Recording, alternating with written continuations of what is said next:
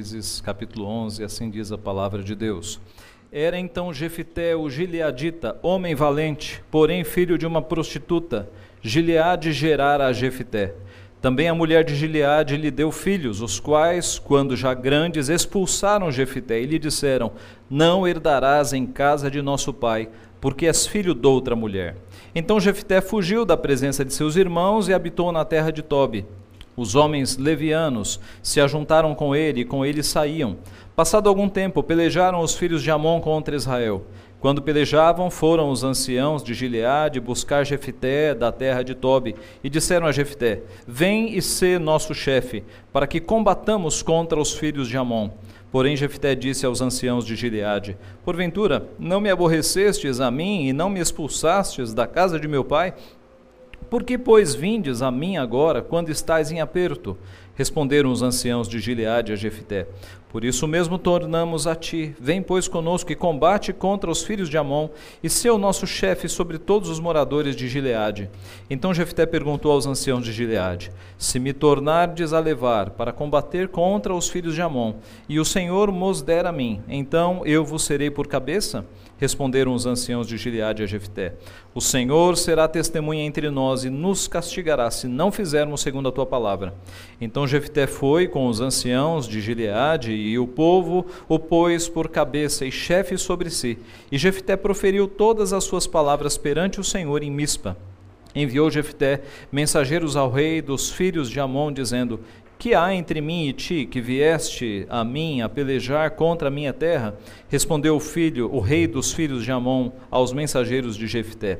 É porque subindo Israel do Egito, me tomou a terra desde Arnon até ao Jaboque e ainda até o Jordão. Restitui-ma agora, pacificamente. Porém Jefté tornou a enviar mensageiros ao rei dos filhos de Amon, dizendo-lhe: Assim diz Jefité: Israel não tomou nem a terra dos Moabitas, nem a terra dos filhos de Amon. Porque subindo Israel do Egito, andou pelo deserto até o Mar Vermelho e chegou a Cádiz. Então Israel enviou mensageiros ao rei dos Edomitas, dizendo: Rogo-te que me deixes passar pela tua terra.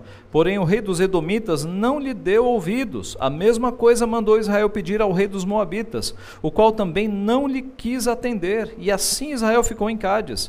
Depois andou pelo deserto, rodeou a terra dos Edomitas e a terra dos Moabitas, e chegou ao oriente da terra destes e se acampou além do Arnon. Por isso não entrou no território dos Moabitas, porque Arnon é o limite deles. Mas Israel enviou mensageiros a Seom, rei dos amorreus, rei de Esbom, e disse-lhe: Deixa-nos, peço-te, passar pela tua terra até o meu lugar. Porém Seom, não confiando em Israel, recusou deixá-lo passar pelo seu território. Pelo contrário, ajuntou todo o seu povo e se acampou em Jaza e pelejou contra Israel. O Senhor, Deus de Israel, entregou Seom e todo o seu povo nas mãos de Israel, que os feriu. E Israel desapossou os amorreus das terras que habitavam. Tomou posse de todo o território dos amorreus, desde Arnon até o Jaboque, desde o deserto até o Jordão. Assim, o Senhor, Deus de Israel, desapossou os amorreus ante o seu povo de Israel. E pretendes tu ser o dono desta terra? Não é certo que aquilo que Quemos, teu Deus, te dá, consideras como tua possessão? Assim possuiremos nós o território de todos quantos o Senhor nosso Deus expulsou de diante de nós. És tu melhor do que o filho de Zippor, Balaque, rei dos Moabitas? Porventura contendeu este em algum tempo com Israel, ou pelejou alguma vez contra ele? Enquanto Israel habitou trezentos anos em Esbom e nas suas vilas, e em Aroer e nas suas vilas, e em todas as cidades que estão ao longe do Arnon, por que vós, Amonitas, não as recuperastes durante este tempo? Não sou eu, portanto, quem pecou contra ti, porém tu fazes mal em pelejar contra mim. O Senhor, que é juiz, julgue hoje entre os filhos de Israel e os filhos de Amon. Porém, o rei dos filhos de Amon não deu ouvidos à mensagem que Jefité lhe enviara. Então o Espírito do Senhor veio sobre Jefité.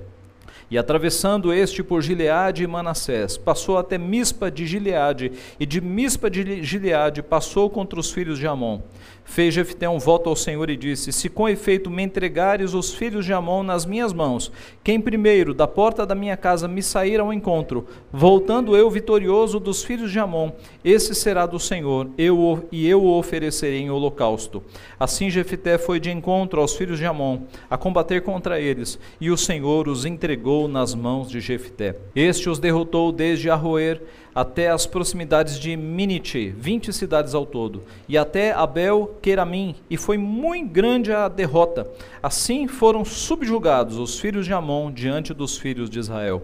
Vindo, pois, Jefté a Mispa, à sua casa, saiu-lhe a filha ao seu encontro, com adufes e com danças, e era ela filha única, não tinha ele outro filho nem filha. Quando a viu, rasgou as suas vestes e disse: Ah, filha minha, tu me prostras por completo, tu passaste a ser a causa da minha calamidade, porquanto fiz voto ao Senhor e não tornarei atrás. E ela lhe disse: Pai meu, fizeste voto ao Senhor. Faze, pois, de mim segundo o teu voto, pois o Senhor te vingou dos teus inimigos, os filhos de Amon. Disse mais a seu pai: Concede-me isto, deixa-me por dois meses, para que eu vá e desça pelos montes e chore a minha virgindade, eu e as minhas companheiras. Consentiu ele: Vai e deixou-a ir por dois meses. Então se foi ela com suas companheiras e chorou a sua virgindade pelos montes. Ao fim dos dois meses, tornou ela para o seu pai, o qual lhe fez segundo o voto por ele proferido. Assim, ela jamais foi possuída por varão. Daqui veio o costume em Israel de as filhas de Israel saírem por quatro dias, de ano em ano, a cantar em memória da filha de Jefité, o Gileadita. Vamos orar.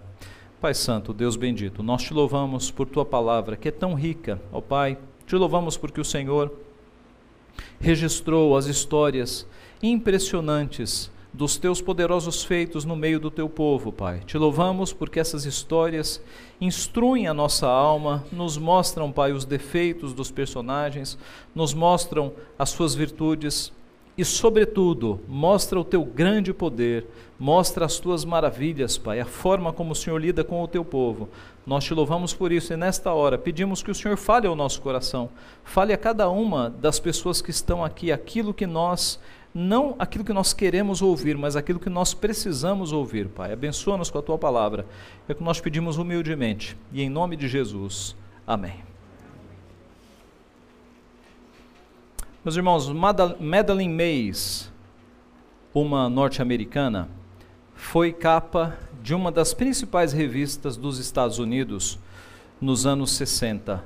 E a manchete era: A mulher mais odiada dos Estados Unidos da América. Por que, que essa mulher atraiu o ódio de uma nação inteira?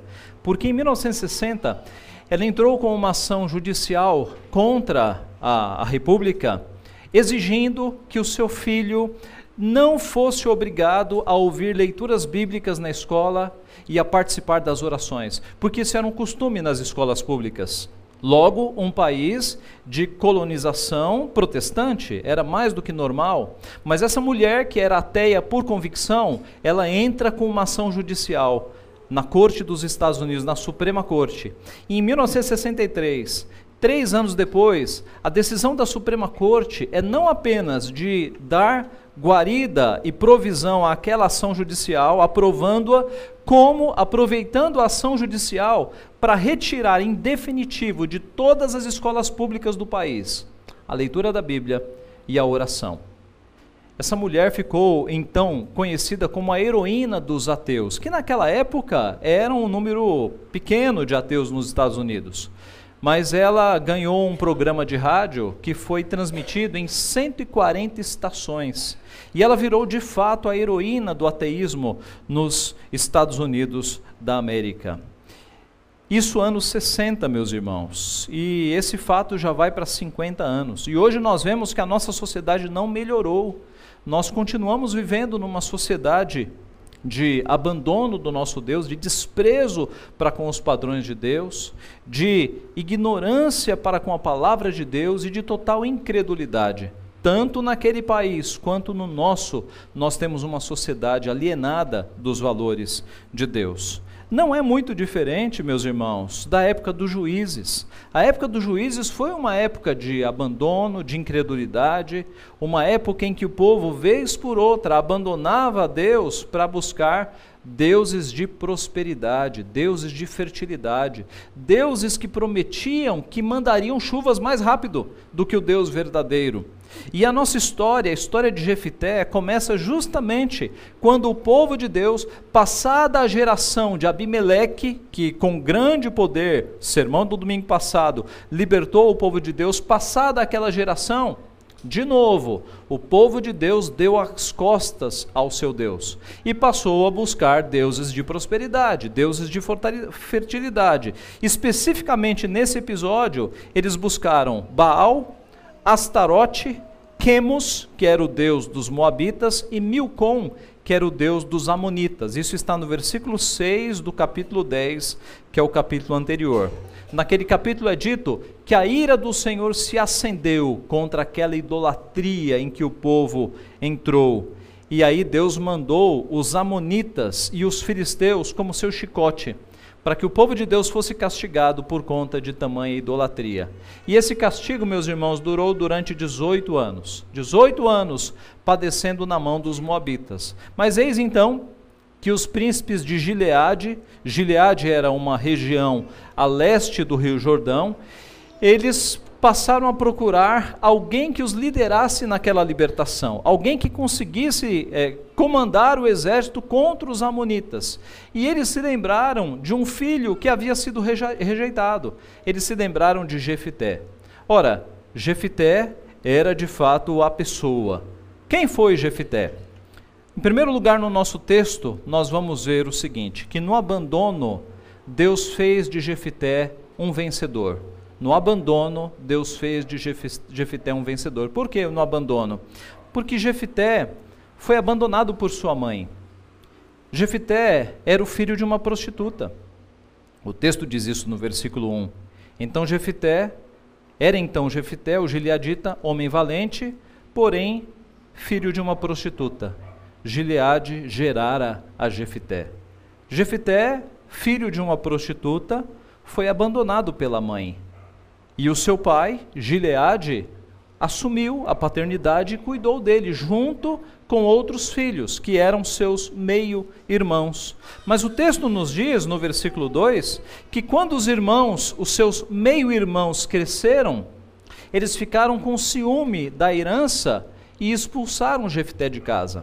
Então nós temos aqui um homem que foi rejeitado pela sua mãe e foi rejeitado pelos seus irmãos, colocado para fora.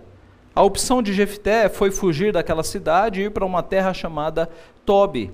E naquela terra ele se ajuntou, diz o texto no versículo 3, com homens levianos. É a segunda vez que homens levianos aparecem no texto de Juízes, que pode ser traduzido como homens desocupados, homens sem nenhuma função.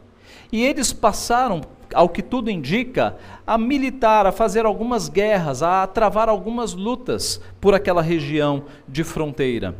Foi então que, quando os, os, o povo de Deus estava oprimido há tantos anos, que os líderes daquela região se lembraram de Jefité e foram atrás dele e lhe fizeram uma proposta: Jefité, seja o nosso cabeça, seja o nosso chefe, lidere o nosso exército contra os amonitas, porque nós estamos padecendo, sofrendo muito.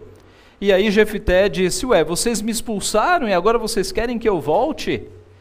Se vocês me quiserem como cabeça mesmo, vocês vão ter que me dar todo o poder. Essa é a ideia do texto. Eu serei cabeça sobre todos vocês. E assim, meus irmãos, os anciãos aceitaram que ele liderasse, e aquele homem tornou-se o cabeça do povo, da região de Gileade. É, note o seguinte, meus irmãos: a transformação que Deus fez na vida de Jefité. Um homem abandonado pela sua mãe, que possivelmente nem conheceu a sua mãe, um homem rejeitado pelos seus irmãos, mas porque Deus o escolheu e porque Deus tinha planos na sua vida, ele torna-se agora o cabeça da região, o cabeça da cidade. Veja a transformação que Deus pode fazer na vida daqueles que ele quer fazer. Meus irmãos, Jefté não era um santo, mas Deus resolveu transformar a vida dele. Nós vemos pelo texto que é isso que Deus faz, esse é o procedimento. O nosso Deus, ele é especialista em pegar vidas quebradas e restaurá-las. Nosso Deus é especialista em pegar cacos quebrados e transformar em algo bom. Isso ele faz a Bíblia inteira. Foi ele que foi até Abrão e Sarai, que estavam lá num contexto de idolatria total, e os chamou e consertou a vida deles e lhes deu uma missão. Foi ele quem pegou Isaac na solidão dos seus 40 anos e lhe deu esposa, lhe deu filhos. Foi Deus quem pegou Jacó, que era um desonesto, um mentiroso, um trapaceiro, um enganador, e desentortou Jacó com a força do seu poder. O nosso Deus é especialista em pegar cacos de barro e remendar e arrumar coisas quebradas. Foi nosso Deus quem atraiu para, atraiu para si Saulo. Saulo era um perseguidor implacável da igreja. Era um homem iracundo, era um homem que torturou pessoas, era um homem que deu seu voto de morte para que pessoas fossem mortas. Estevão, por exemplo, foi um deles. E Deus pega esse homem cheio de raiva, cheio de ira, e apacenta o seu coração, e tira aquele coração de pedra e lhe dá um coração de carne e faz com que esse homem se torne agora um amoroso pastor de ovelhas. Meus irmãos, é só Deus que consegue fazer isso. É só Deus quem consegue transformar pessoas. E ele fez isso na vida de Jefité. Ele trouxe Jefité para si, para livrá-lo daquela história de tanta tristeza, de tanto abandono, de tanta rejeição. Irmãos, e quanto a nós, onde é que nós não estaríamos se Deus não tivesse nos atraído para, para si, quantos de nós não estaríamos numa vida de incredulidade total? Quantos de nós não estaríamos numa vida de indiferença para com as coisas de Deus, correndo atrás de dinheiro, de bens materiais? Quantos de nós possivelmente não estaríamos envolvidos com crimes, com drogas? Observe a sua infância, onde você viveu, como foi a sua criação, as oportunidades de crime, de coisas erradas que surgiram ao seu redor. Se Deus não tivesse nos trazido para a sua luz, nós estaríamos em caminhos muito errados, mas foi a sua graça que nos alcançou, foi o seu braço forte, a sua mão bondosa que nos tirou do lamaçal do pecado. Ele faz isso com os seus servos, ele fez isso com Jefité. E no caso de Jefité, ele pegou uma das figuras mais improváveis, o filho de uma prostituta rejeitado, ninguém queria saber dele, mas ele o trouxe para uma missão toda especial especial, confirmando o seu modo de agir. Ele, ele disse isso a Paulo. Paulo, escrevendo na sua primeira carta aos Coríntios, capítulo 1, versos 26 a 29, ele diz isso: Irmãos, reparai, pois, na vossa vocação, no vosso chamado, visto que não foram muitos chamados, muitos sábios segundo a carne, nem muitos poderosos, nem muitos de nobre nascimento. Pelo contrário, Deus escolheu as coisas loucas do mundo para envergonhar os sábios, e escolheu as coisas fracas do mundo para envergonhar as fortes. E Deus escolheu as coisas humildes do mundo e as desprezadas, e aquelas que não são, para reduzir a nada as que são, a fim de que ninguém se vanglorie na presença de Deus. Ah, meus irmãos, Jefté foi um homem abandonado por sua família, mas resgatado por Deus. Resgatado por Deus. No abandono, Deus fez dele um vencedor. É o primeiro ponto. O segundo ponto, aliás, uma aplicação para esse ponto. Não seja vítima. Nós estamos na época da vitimização. As pessoas sempre apontam culpados, sempre são vítimas. Não seja vítima. Jefité não conheceu a sua mãe, foi abandonado pela sua mãe, foi rejeitado pelos seus irmãos. Quando a tua vida estiver muito difícil, olhe para Deus, não fique se vitimizando, não fique jogando a culpa nas pessoas. Olhe para Deus, em Cristo nós somos mais do que vencedores. Aliás, obedeça aos mandamentos. Está cheio de crente por aqui, eu conheço um monte que não se dá bem em nada nessa vida. Por quê? Porque não obedece os mandamentos de Deus. Os mais básicos, a partir dos dez mandamentos. E os mais elaborados também, como por exemplo, ser o melhor funcionário, servir a homens, não como servindo a homens, mas servindo a Cristo. Fazendo, se você tem uma empresa, o melhor produto possível. Fazendo tudo o que você faz com excelência. A palavra de Deus nos diz: Portanto, quer comais, quer bebais ou façais outra coisa qualquer, fazei tudo para a glória de Deus. Isso reflete na nossa profissão. Se você fabrica algo, você tem que fazer a melhor coisa possível, você tem que colocar o seu esforço naquilo que você faz, para que você faça melhor, da melhor maneira possível. E eu repito, está cheio de crente que não consegue nada nessa vida e vive reclamando e vive jogando a culpa para os lados, mas é péssimo funcionário, é péssimo profissional, não, não cumpre o mínimo do que está acordado e ainda reclama da vida. Obedeça os mandamentos, mude a sua vida, faça o que a palavra te diz, seja o melhor funcionário, seja o melhor profissional. Isso é obedecer a Cristo. E aí você vai perceber as coisas mudando na sua vida. Eu repito, chega de vitimização. Chega de jogar a culpa nas pessoas do lado. Nós temos um homem aqui que teve um passado muito difícil, mas Deus o levantou. E se você segue a Deus, levante a cabeça. Você é mais do que vencedor. Obedeça os mandamentos, obedeça a palavra de Cristo, e você contará com a bênção do Senhor.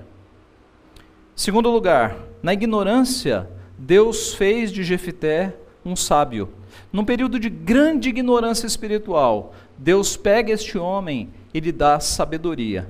Dos versos 9 ao 28. No verso 9, Jefité faz uma pergunta aos anciãos que revela que ele conhecia o seu Deus, que ele tinha sabedoria. Qual é a pergunta?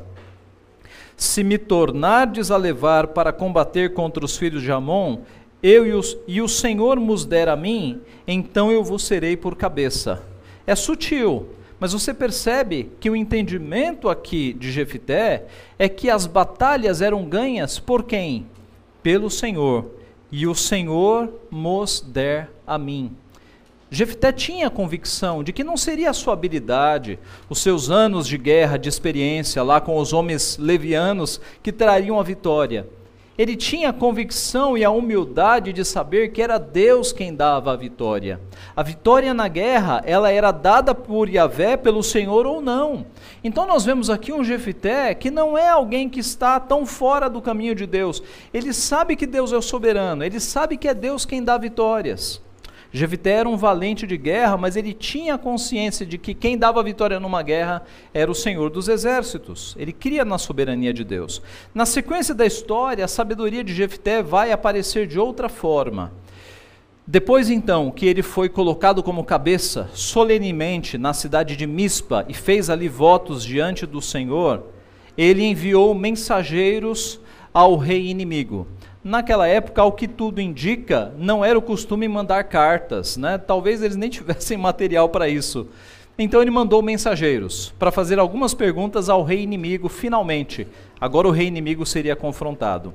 E a pergunta foi: Que há entre mim e ti que vieste a mim a pelejar contra a minha terra? Traduzindo, o que, que há de errado entre nós para que você venha aqui oprimir a minha nação, a minha terra? A resposta do rei foi, em poucas palavras, é porque no passado Israel tomou as terras do meu reino e agora eu quero estas terras de volta pacificamente. E agora, meus irmãos, Jefité vai mandar uma segunda questão, na verdade, ele vai mandar uma aula pelos mensageiros. Ele vai mandar uma lição de Bíblia, uma lição de história, para que aquele rei saiba o que de fato aconteceu. E essa história, essa lição que ele vai dar, está do verso 15 ao verso 16, que nós já lemos. Mas o resumo da história foi o seguinte, e Jefité manda isso lá para o rei inimigo: Rei, não é assim. No passado, quando o povo de Israel saiu do Egito como um peregrino, e nós precisávamos passar pela terra de vocês, e nós pedimos autorização para passar pela terra de vocês, e nós prometemos, isso está em números, de que nós não acabaríamos com a plantação de vocês, de que nós não beberíamos da água do poço de vocês, nós passaríamos de passagem mesmo, sem destruir nada. Qual foi a resposta de vocês? Vocês armaram seus exércitos para nos atacar. E depois que nós não conseguimos passar, Deus desapossou a terra de vocês. Deus entregou a terra de vocês nas nossas mãos. Deus deu ordem para que nós entrássemos e destruíssemos tudo. E quando Deus desapossa uma terra, nós obedecemos. E aí Jefté pergunta: quando o teu Deus desapossa uma terra, você não obedece? Pois nós estamos obedecendo ao nosso Deus.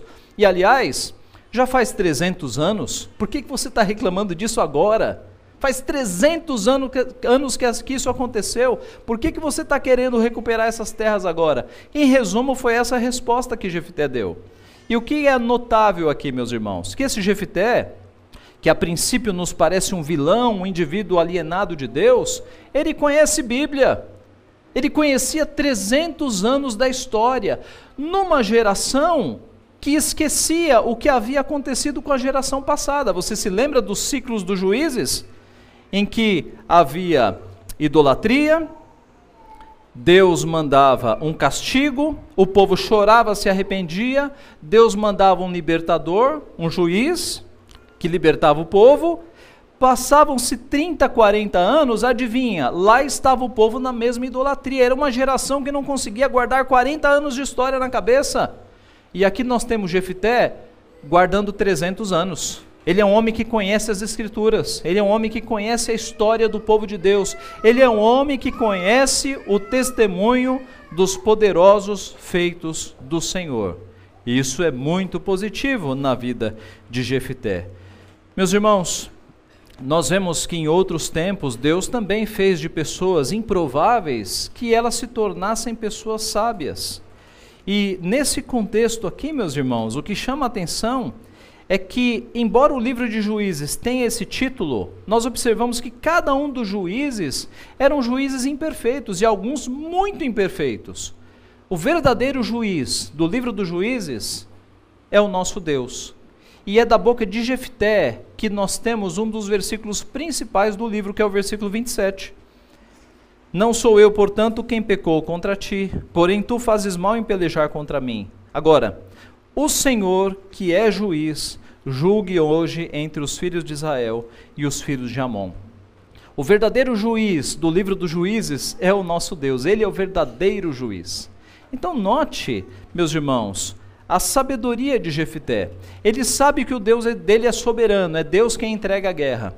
Ele conhece as escrituras, pelo menos 300 anos de história, ele falou de cabeça aqui. Ele conhece as escrituras. E ele sabe que Yahvé, que Jeová, que o Deus verdadeiro é o verdadeiro juiz. E, de fato, meus irmãos, Deus fez de Jefité um homem sábio, assim como fez com Amós, com João Batista, com os apóstolos. Ora, os apóstolos eram homens simples, eram homens iletrados, mas Deus pegou aqueles homens, na sua maioria de pescadores, e transformou em homens com verdadeira sabedoria. E não é isso, em certa medida, o que Deus faz conosco, meus irmãos. Ele nos tira das trevas espirituais e nos coloca em contato com a verdadeira sabedoria. Salomão escreveu isso, que Deus reserva a verdadeira sabedoria para os retos, é escudo para os que caminham em sinceridade. Qual é a aplicação que nós temos aqui? Nós temos que conhecer a palavra. É conhecendo a palavra que a nossa prática de confiança no Deus soberano vai funcionar. É conhecendo a palavra, é conhecendo a história dos poderosos feitos do Senhor, que nós vamos poder responder aos inimigos. É que nós vamos poder falar de Deus às outras pessoas. É conhecendo a palavra que nós vamos confiar que Deus é o justo juiz. Meus irmãos, há muita injustiça nesse mundo e talvez você já tenha passado por injustiças. E sabe como a gente reage quando nós passamos por injustiça? É lembrando do verdadeiro juiz. Quantas vezes, quantas vezes você passa por injustiças e você deve pensar: esse é o pensamento mais piedoso. Deus é justo juiz, eu confio na justiça de Deus. A coisa está injusta aqui, mas eu sei que o meu redentor vive e ele se levantará. Ele é o justo juiz e um dia ele julgará. E isso acontecerá mesmo, meus irmãos. E Jefité sabia disso, e nós temos que crer nisso. Deus é o justo juiz. Quando nós passamos injustiças nesta vida, é Deus quem se levanta. Por vezes não nesta vida, mas haverá um dia em que ele julgará todos os atos, todas as palavras erradas e tudo o que aconteceu de errado. Então, Jefité numa época de ignorância, foi feito um sábio pelo poder de Deus. Em terceiro e último lugar, na incredulidade, Deus fez de Jefité um homem piedoso. Numa época de incredulidade, Deus fez de Jefité um homem piedoso. No verso 29 até o final agora. No verso 29, nós temos o registro de que o espírito do Senhor veio sobre ele. Quando ele recebeu a resposta do rei inimigo, que o rei não faria nada, continuaria atacando, o espírito de Deus veio sobre Jefité. E ele saiu vencendo. Ele pegou os exércitos, atravessou aquelas terras e acabou com o exército inimigo. Simplesmente acabou. O Espírito de Deus se apossou de Jefité. E Jefité fez um voto, um voto de consagração, para consagrar a sua filha. E Jefité talvez seja o personagem mais injustiçado da história. Porque a maioria dos livros e a maioria dos autores dizem que Jefité assassinou a sua filha. E o texto não diz isso. Uma olhada rápida no texto dá essa impressão de que Jefité assassinou sua filha, a ofereceu como um sacrifício humano. Mas quando você aprofunda o estudo do texto, você percebe no texto que isso não é verdade. E eu vou mostrar oito argumentos que o texto nos, nos apresenta para rejeitar a ideia de um sacrifício humano. O que Jefté fez foi consagrar a sua filha nos caminhos do Senhor. E eu sou devedor destes argumentos a Joel Bick, num dos livros que ele escreveu tratando desse tema. E quais são os, os oito argumentos? Primeiro, Jefité não era um homem precipitado. Alguns autores, eu li alguns, dizem que Jefté era precipitado com as palavras, falava demais, era um boca aberta. Opa, Jefté não aparenta ser um homem precipitado. Por quê? Porque quando os anciãos vieram procurar Jefité, ele agiu com muita cautela, ele fez várias perguntas. Quando ele foi empossado cabeça do povo, ele mandou mensageiros para perguntar para o rei por que, que o rei estava atacando. Não há nada de precipitado na vida de Jefité. Pelo contrário, ele é um estrategista. Jefité é um homem cuidadoso. E assim, meus irmãos, essa primeira característica de que Jefité seja um homem precipitado que entregou sua filha para um sacrifício humano, ela, ela está fora. Segundo lugar, Jefité tinha familiaridade com as escrituras. Está no texto, né? Ele citou 300 anos da história do povo de Deus com detalhes, porque ele conhecia as escrituras. Se ele conhecia isso, que é menos básico, Certamente Jefité conhecia Levítico 18, 21 e Deuteronômio 12, que proíbem sacrifício humano. Meus irmãos, qualquer judeu sabia que holocausto era de animais. Nenhum judeu é, é, tinha desconhecimento de que sacrifícios humanos eram proibidos. E se Jefité conhecia tão bem a história do seu povo, ele conhecia também Levítico 18 e Deuteronômio 12, que Deus condenava sacrifícios humanos, especialmente dos próprios filhos. Terceiro argumento: o Espírito de Deus estava sobre Jefité. E isso é muito forte. Será que o Espírito de Deus inspiraria Jefité a assassinar a própria filha? Meus irmãos, o Espírito do Senhor estava sobre Jefté. E na sequência ele faz um voto de consagração. Um voto para assassinar a própria filha? Com certeza não. Foi um voto para que a filha fosse consagrada. O Espírito, meus irmãos, impediria ou sairia de um homem que cometesse uma blasfêmia, um ato tão atroz, tão vil. Quarto argumento. Holocausto, na língua hebraica, que foi a língua em que o Antigo Testamento foi escrito, nem sempre significa sacrifício sangrento. Algumas vezes significa total dedicação. Total dedicação. E a tradução, ela aponta para essa possibilidade, não de um holocausto, mas de uma total consagração. Um outro autor, que não é o Joel Bick, um autor britânico de sobrenome Murray, acho que é Andrew Murray, ele chama a atenção do hebraico para uma possibilidade de tradução também. Quando o hebraico fala aqui no voto, essas, esse será do Senhor e eu oferecerei em holocausto, no hebraico há a possibilidade de uma condicional ali, ou de uma alternativa, ou oferecerei em holocausto, ou consagraria ao Senhor, ou oferecerei em holocausto. Então, o texto não é conclusivo de forma alguma, gramaticalmente, para dizer que houve um assassinato, porque consagrar ao Senhor e mesmo oferecer holocausto pode significar uma consagração plena e não um sacrifício sangrento. Quinto argumento: depois de derrotar os Amonitas e encontrar a filha, Jefité teve dois meses para pensar naquele voto. Dois meses. E se realmente Jefité estivesse com a intenção de matar a própria filha, meus irmãos, os sacerdotes de Siló teriam vindo perante ele o convencido do contrário. Não foi, não foi um ato imediato em que ele prometeu e, e, e ofereceu a filha. A filha pediu para passar dois meses chorando a sua virgindade. É outro argumento. Não foi chorando a morte, foi chorando a virgindade. Em dois meses, Jefité poderia ter sido persuadido se ele tivesse intentado assassinar a própria filha. Sexto argumento, Levítico 5, verso 4 e 5, oferece a possibilidade de, de se arrepender de um voto errado. Ele poderia ter voltado atrás se ele tivesse dito: Eu vou oferecer minha filha em sacrifício humano. Dois meses ele teria, conhecendo a Bíblia, para voltar atrás e dizer: Senhor, eu, eu quase fiz um voto ilícito, eu estou me arrependendo. A lei permitia isso, meus irmãos.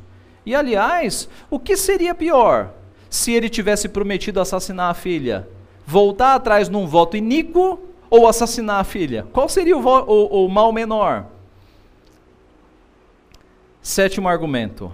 Quando a filha de Jefté foi lamentar por dois meses, ela não lamentou a sua morte na juventude. Ela lamentou a sua virgindade perpétua. Meus irmãos, é, vamos criar uma situação aqui. Que pessoa que, tendo sido condenada à morte, vai chorar a virgindade e não chorar a morte? Por que, que ela foi chorar a virgindade? É porque o voto era de consagração, ela não se casaria mais, ela se dedicaria totalmente ao Senhor. E o último argumento, o oitavo argumento. Jefité nunca é repreendido na Bíblia. Jefité é recomendado. Você já parou para pensar que Jefité está na galeria dos heróis da fé, em Hebreus capítulo 11? Você acha que se Jefité tivesse assassinado a própria filha, ele apareceria na galeria dos heróis da fé, em Hebreus capítulo 11? Jefté é elogiado duas vezes como herói da fé na Bíblia. A primeira em Samuel 12, 11 e a segunda em Hebreus 11, 32. Jefté nos é dado como exemplo de homem de fé não como vilão que assassinou a própria filha. Então, tudo isso, meus irmãos, nos leva ao entendimento de que ele consagrou a sua filha aos caminhos do Senhor. E o texto termina dizendo que criou-se o costume das filhas de Israel, durante quatro dias, de ano em ano, ir cantar a memória da filha de Jefté, ou comemorar, em outras traduções mais literais, o comportamento de consagração da filha de Jefté. A filha de Jefité virou um modelo de consagração, de mulher que não se casaria para viver consagrada ao Senhor. Mas pastor, por que que Jefité lamentou tanto ele ter feito o voto com a própria filha, se não era um assassinato? Ora, ele lamentou porque ela era filha única e agora ele não teria descendência. Isso para um judeu é uma coisa muito terrível. Para nós também seja, né? Imagine aí a, uma situação em que você pense que você não terá descendentes. Talvez para a nossa geração isso não seja tão problema, mas para a época de Israel isso era um problemão. Ainda mais um homem que foi tão marcante na história, que foi um guerreiro. E agora ele só tem uma filha e ele acabou de consagrar essa filha à virgindade perpétua. E note, ele teve tempo para repensar e até para voltar atrás deste voto, como nós vimos no texto. Ele não voltou atrás. Possivelmente ele caiu em si e percebeu: é um voto ao Senhor, é um voto lícito, a minha filha será consagrada, ela viverá para o Senhor. Então, meus irmãos, Jefité não é esse vilão que assassinou a própria filha. Jefité aparece em Hebreus 11, na galeria dos heróis da fé. E o comportamento dele foi piedoso, consagrar a sua filha ao Senhor. Qual é a nossa aplicação mais imediata? Você já consagrou os seus filhos ao Senhor? Eu não me refiro ao batismo, o batismo é o básico e é necessário. É a inserção da criança na família da aliança. Isso é básico biblicamente. Mas além disso, Você ora para que os seus filhos e as suas filhas sejam servos do Senhor? Você ora mais por isso do que pela profissão deles, do que pelo futuro deles? Eu sei que muitos pais oram pedindo para que o filho seja um médico, um advogado, um engenheiro.